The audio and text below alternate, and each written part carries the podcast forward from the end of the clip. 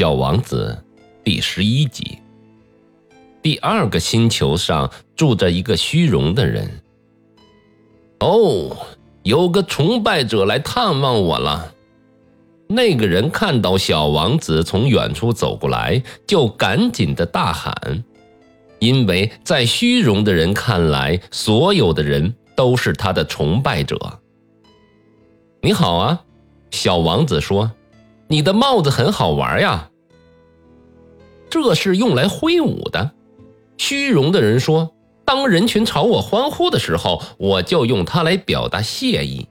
可惜呀，从来没人到过这里呀。”真的吗？小王子问。他没有完全听明白。你拍拍手吧，虚荣的人指点他说。小王子拍了拍手，虚荣的人拿起帽子，谦虚的表示感谢。哎呀，这比刚才访问国王好玩多了呀！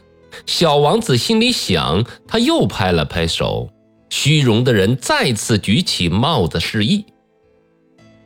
经过五分钟的练习之后，小王子厌倦了这个单调的游戏。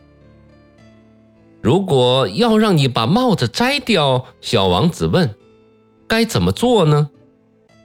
但虚荣的人听不见他的话。虚荣的人只听得到赞美。你真的非常崇拜我吗？他问小王子。啊，崇拜是什么意思呢？崇拜我呀，就是承认我是全世界最优秀的、穿的衣服最漂亮的、最富裕的和最聪明的人。但你的星球上只有你一个人呀，帮帮忙啊！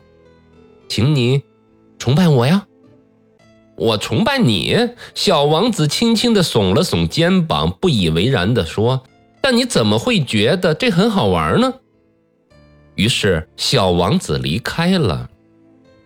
大人们真是非常非常奇怪呀！